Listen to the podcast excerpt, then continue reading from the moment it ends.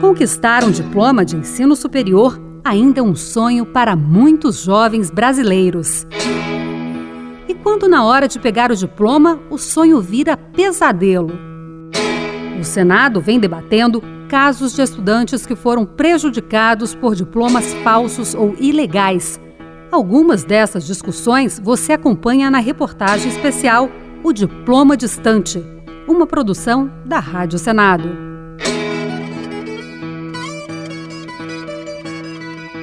Meu nome é Cid Messia, eu sou aqui da cidade de Joaquim Gomes e fui uma das atingidas né, por essas falsas faculdades que ingressaram aqui em nossa região. O que eu tenho a dizer é que estou muito triste, estou muito abalada por conta que estudei quatro anos da minha vida, passando sufoco, viajando de, da, do interior, que eu moro no, no sítio, para a cidade, para estudar, passando dificuldade, passando fome muitas das vezes sem, sem ter um dinheiro para lanchar, sem ter um dinheiro para almoçar e de repente vem uma bomba dessa.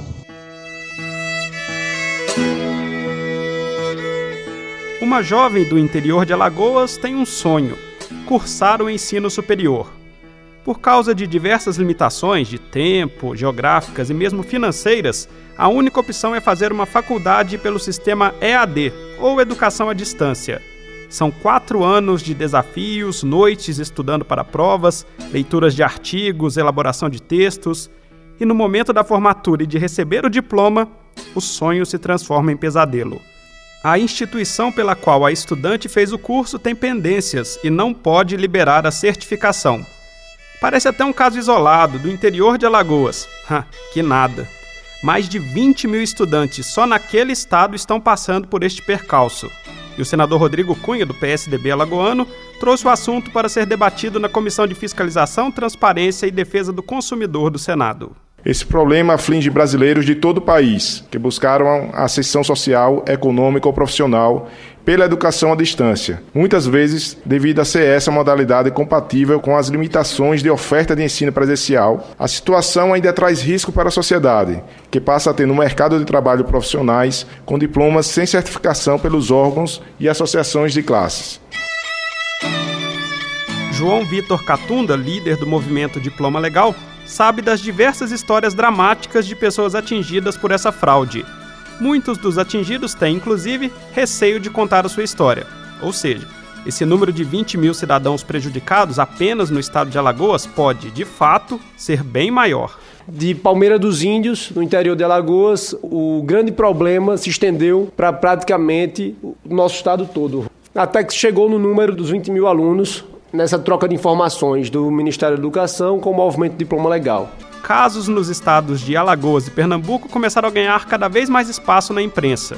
Mas os números, muitas vezes assustadores, de milhares de pessoas prejudicadas, não demonstram ainda com exatidão o aspecto humano dos atingidos por esta fraude, como lembra Rodrigo Cunha. Quando a gente humaniza, né? quando a gente identifica alguém que anda 70 quilômetros, mora num povoado de uma cidade pequena, tirar ali 300 reais todo mês, fazer durante quatro anos, porque o sonho dela era ser professora, era ensinar as pessoas e depois não conseguiu. A expectativa de mudança de vida de uma pessoa que, por exemplo, estudou para mudar de emprego, cai por terra. Olha só como isso é grave.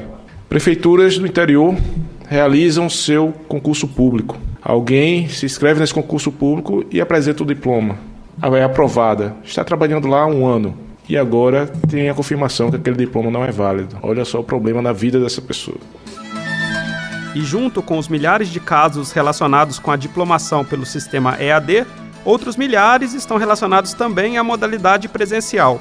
É o que alerta Ricardo Rous, presidente da Associação Brasileira dos Estudantes de Educação à Distância. E posso garantir aos senhores que esse problema está enraizado em, em diversos estados brasileiros. E não só na EAD. Nós temos casos de instituições que não têm credenciamento para oferta de ensino superior, ofertando pseudo ensino superior em diversos lugares do Brasil.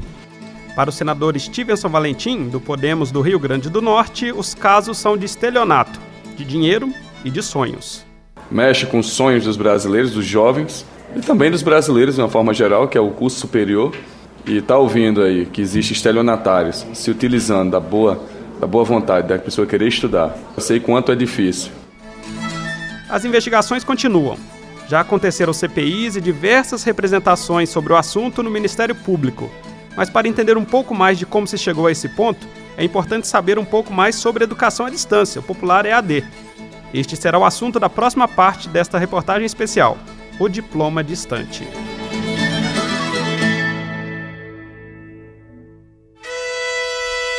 A educação à distância já está revolucionando o modo de estudo em todo o mundo.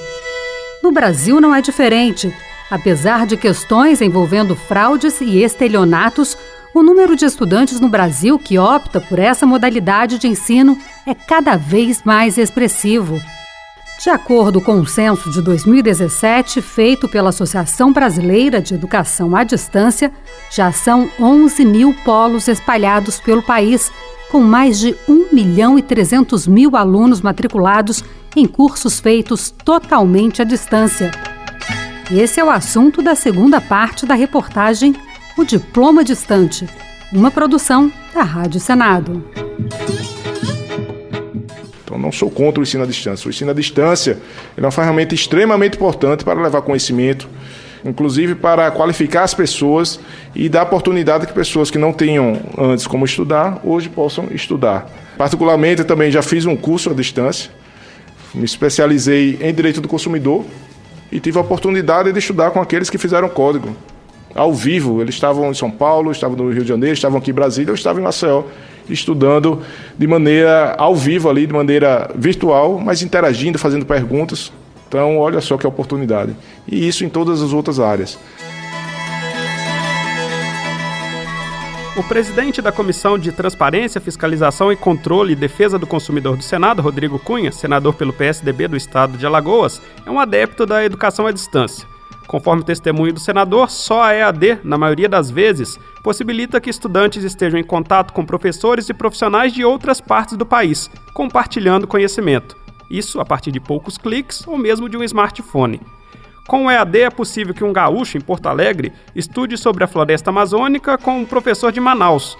Então, quando se combate fraudes no setor EAD, a busca é justamente por separar o joio do trigo, como destaca Gustavo Fagundes, assessor de regulação da Associação Nacional das Universidades Particulares. Então, não na mesma medida que os alunos mas as instituições de ensino superior particulares que atuam com seriedade também são vítimas desse golpe, porque acabam sendo jogadas numa vala comum que tem hoje é, claramente uma intenção de demonizar a educação à distância. É, a ANUP entende que a educação à distância é uma importante ferramenta de inclusão educacional.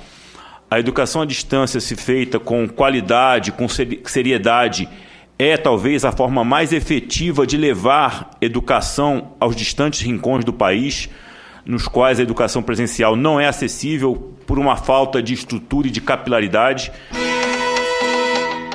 Vamos aos dados. De acordo com o censo de 2017 EAD.br da ABED, Associação Brasileira de Educação à Distância, são 4.570 cursos oferecidos no país na modalidade totalmente à distância, incluindo graduação e pós-graduação.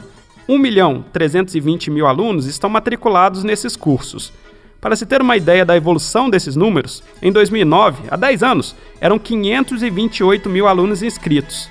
Um belo salto.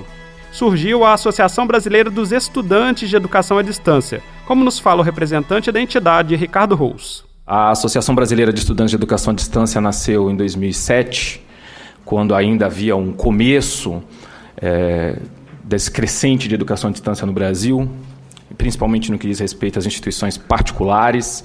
E à época havia é, pouquíssima informação, era aluno de um curso iniciado de educação à distância e pouca informação sobre o que era de fato educação com o uso das novas tecnologias.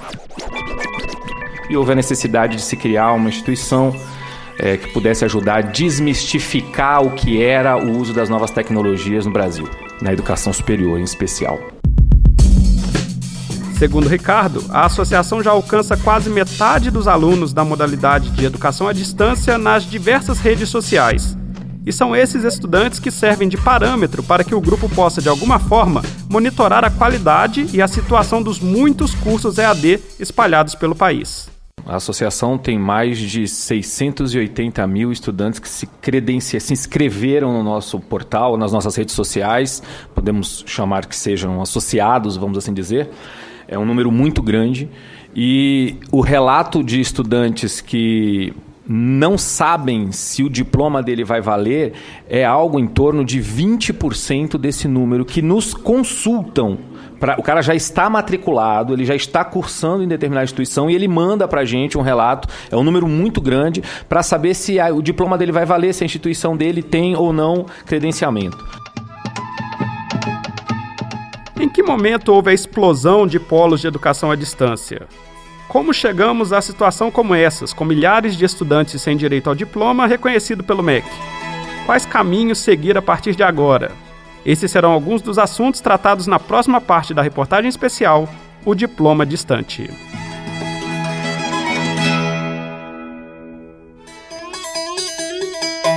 Mudanças nas regras em relação à educação à distância permitiram a expansão dos polos educacionais EAD por todo o país.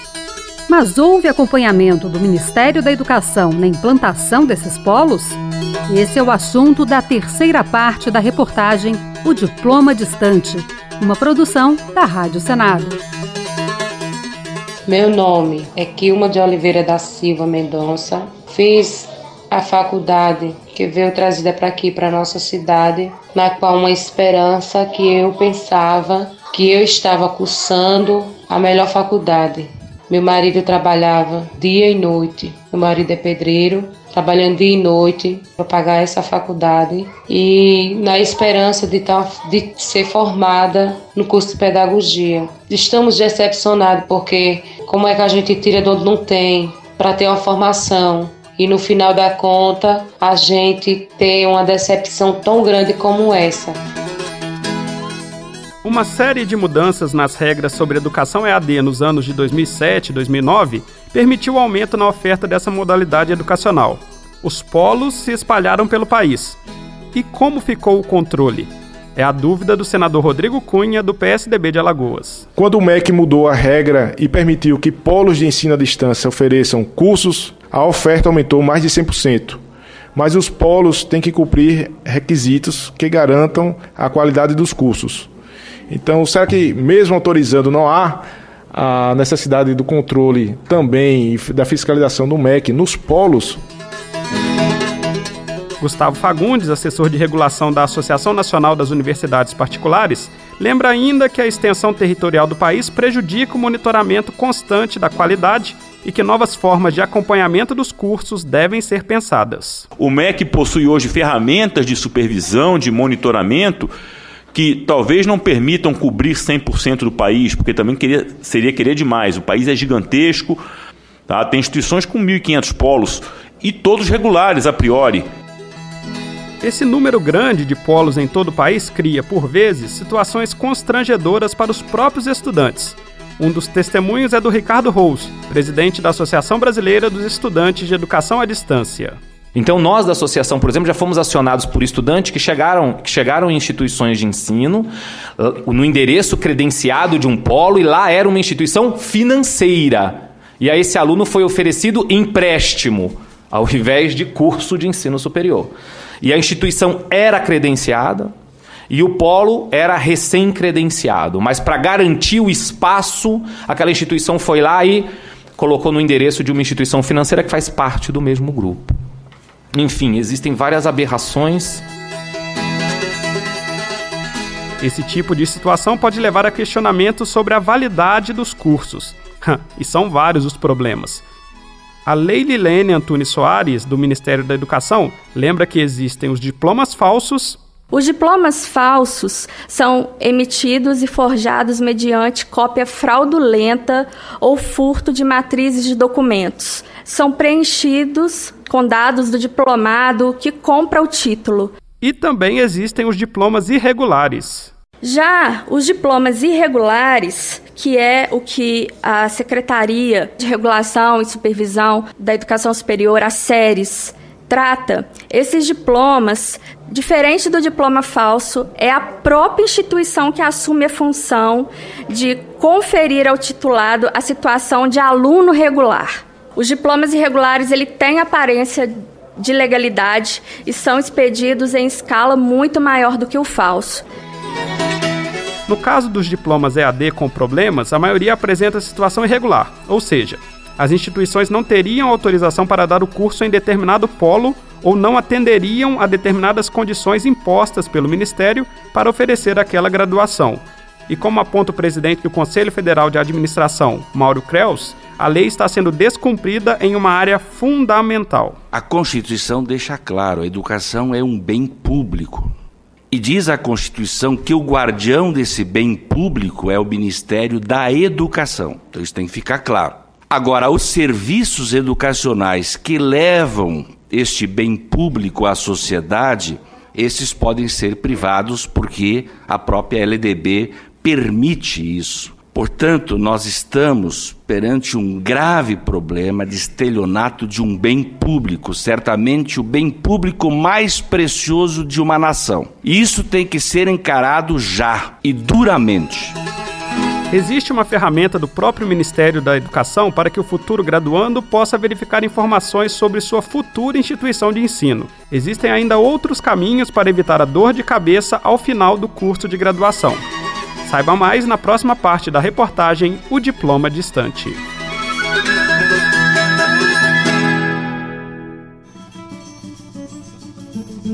Uma vez escolhida qual carreira profissional seguir, uma outra decisão é muito importante: a instituição de ensino superior na qual cursar a graduação. EAD ou presencial, é necessário buscar informações sobre a instituição e saber sobre sua idoneidade e capacidade que ela terá de cumprir com os deveres enquanto formadora do futuro profissional.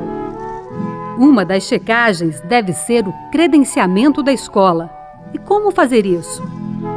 Esse é o assunto da quarta parte da reportagem O Diploma Distante, uma produção da Rádio Senado. Talvez um dos passos importantes seja buscar junto ao MEC uma forma de aprimorar o acesso à informação acerca da regularidade da oferta educacional, porque o sistema MEC permite. Eu tenho acesso no sistema MEC, é lógico que ele não é um sistema amigável a todos, né? ele passou por problemas sérios de instabilidade nos últimos tempos, mas ele permite consultar com razoável fidedignidade se aquela instituição é credenciada, se aquele curso tem oferta regular. Gustavo Fagundes, assessor de regulação da Associação Nacional das Universidades Particulares, já dá o primeiro caminho para que o estudante não caia em ciladas na hora da escolha de seu curso universitário. Acessar o site do MEC, Ministério da Educação, e no caso específico o sistema EMEC, é primordial. Neste sistema estão listadas as instituições de ensino com suas respectivas autorizações, cursos e outros detalhes, como endereço e telefone. Carlos Eduardo de Oliveira, presidente do Conselho Regional de Educação Física de Alagoas, destaca situações nas quais uma consulta ao IMEC poderia evitar uma baita dor de cabeça. Começou a chegar diplomas de vários estados do país, como exemplo, Rio Grande do Sul, Brasília, Bahia, uma quantidade muito grande, muito elevada.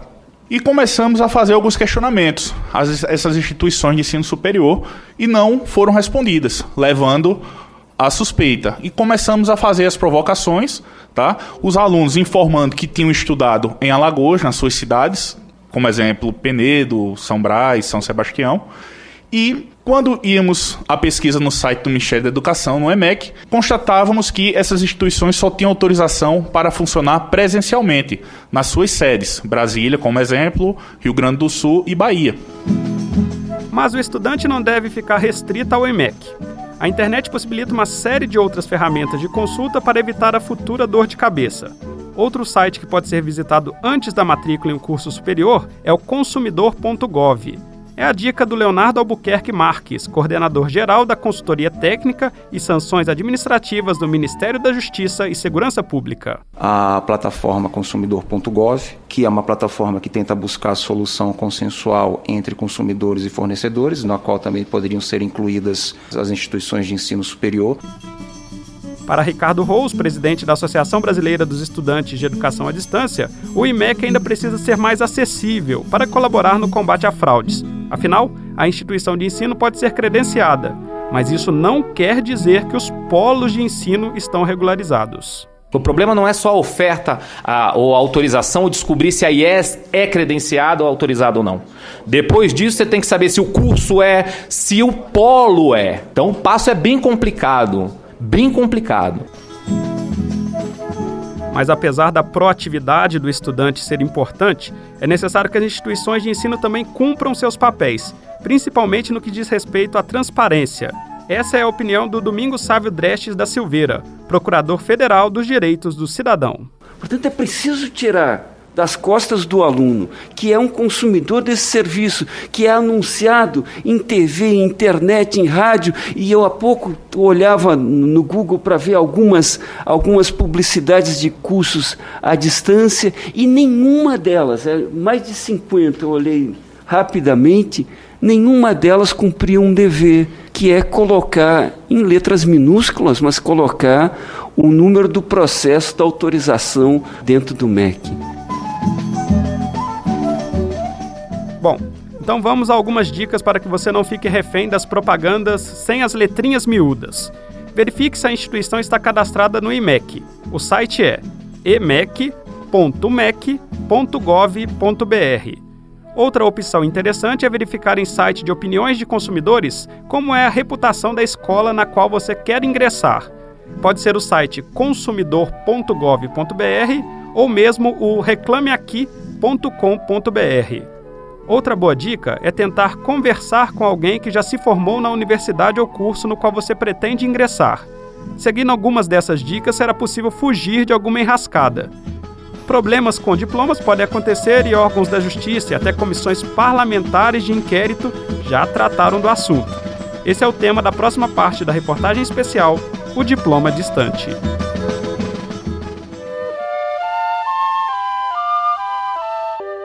A questão de diplomas irregulares é alvo de ações de diversos ministérios públicos estaduais. Já foi investigada até mesmo em uma CPI da Assembleia de Pernambuco e discutida em audiência pública no Senado. Acompanhe a última parte da reportagem O Diploma Distante, uma produção da Rádio Senado. Meu nome é Roxane Roberta, sou do município de Novo Lino, Alagoas. No começo, essa faculdade, a gente teve a facilidade que foi estudar em nossa cidade, porque a faculdade mais perto aqui é 90 quilômetros. O ônibus aqui sai muito cedo, Claro que todos os alunos se encheram os olhos, né? Porque você tem a facilidade de estudar na sua cidade, sem ter que pegar ônibus muito cedo para sair daqui estudar na capital. E a facilidade de ter como pagar, como pagar todo mês, porque ela era acessível ao bolso de todo mundo aqui, até acabar os quatro anos. Nunca ia suspeitar que isso era uma fraude, que isso era uma mentira. As fraudes relacionadas aos diplomas falsos ou irregulares se espalham por todo o país. Leile Lene Antunes Soares, do Ministério da Educação, dá destaque ao trabalho feito em 2016 por uma comissão parlamentar de inquérito na Assembleia de Pernambuco, que investigou exatamente essa questão. E a partir do primoroso trabalho da Assembleia Legislativa de Pernambuco, a Diretoria de Supervisão, no exercício de suas funções, instaurou 24 procedimentos sancionadores com imposição de medidas cautelares em 39 instituições, realizando visitas de supervisão em 32 instituições em diferentes regiões do país. Destas, 25 foram descredenciadas. Nenhuma dessas 25 instituições detinha autorização para ofertar curso na modalidade à distância. As notícias não são novas e pipocam a todo momento. Jornal O Dia, 2014. Instituto é acusado de emitir milhares de diplomas falsos. G1, 2016. Grupo descobre que curso não é válido pelo MEC após formatura. Agência Brasil, 2017. MEC suspende parcialmente 27 faculdades por irregularidades. Gazeta Online, 2018. Máfia de diplomas. Apenas nos últimos 10 dias, vários casos de diplomas falsos tornaram-se públicos no Espírito Santo. Essas são apenas algumas manchetes dos últimos anos e a ideia do Ministério da Educação é fazer com que esse tipo de notícia não aconteça mais. Segundo Leiliane Antunes, já foi assinado um convênio com o Ministério da Justiça para o combate às fraudes relacionadas a diplomas. Um protocolo de intenções, agora em fevereiro de 2019, entre o Ministério da Educação, o Ministério da Justiça e Segurança Pública, a Controladoria Geral da União, a Advocacia Geral da União, Além do combate às fraudes futuras, uma outra preocupação atinge o Procurador Federal dos Direitos do Cidadão, Domingos Sávio Drestes da Silveira. Tem 65 mil diplomas irregulares em Alagoas, no Pernambuco. Vamos resolver de uma forma simples. Vamos cancelá-los e o problema está resolvido. O grande problema desse país são as soluções mágicas, as soluções simplistas, aquelas que só formalmente resolvem os problemas. Leililene Antunes, do Ministério da Educação, também destaca que os estudantes que já concluíram os anos regulamentares de seus cursos não podem ficar prejudicados. Então nós precisamos unir esforços, porque hoje não há uma saída legal dentro do ministério. O procurador federal Domingos Sávio Dresch diz que a solução para estes estudantes pode passar pelo Congresso Nacional. Diante dessa realidade que temos de imediato, que é essa epidemia de diplomas que não tem as condições de serem registrados, que a gente faça uma espécie de revalida. Mas isso o MEC não pode fazer sozinho. Ele depende de uma autorização legislativa e eu acho que isso é urgente. Então a gente está agora tudo sem saber o que fazer, totalmente perdido, igual a náufragos perdidos no mar, sem saber para onde ir. E agora a única coisa que a gente sabe é que perdemos quatro anos da, da vida, pagamos quatro anos no sufoco na batalha e não sabe agora, acho que é uma ajuda de alguém que resolva alguma coisa pra gente. A gente simplesmente caiu no golpe e estamos sem saber o que fazer. Reportagem especial O Diploma Distante. Redação e apresentação Rodrigo Rezende. Locução Lia Passarinho. Participação de Gesiel Carvalho e Samara Sadek. Edição Bruno Lourenço. Alguns áudios dessa reportagem foram retirados de audiência pública da Comissão de Transparência, Fiscalização e Controle e Defesa do Consumidor do Senado, de 26 de março de 2019. O nome dessa reportagem foi inspirado em uma operação da Polícia Federal no Espírito Santo em 2013 que visava combater a emissão de diplomas falsos.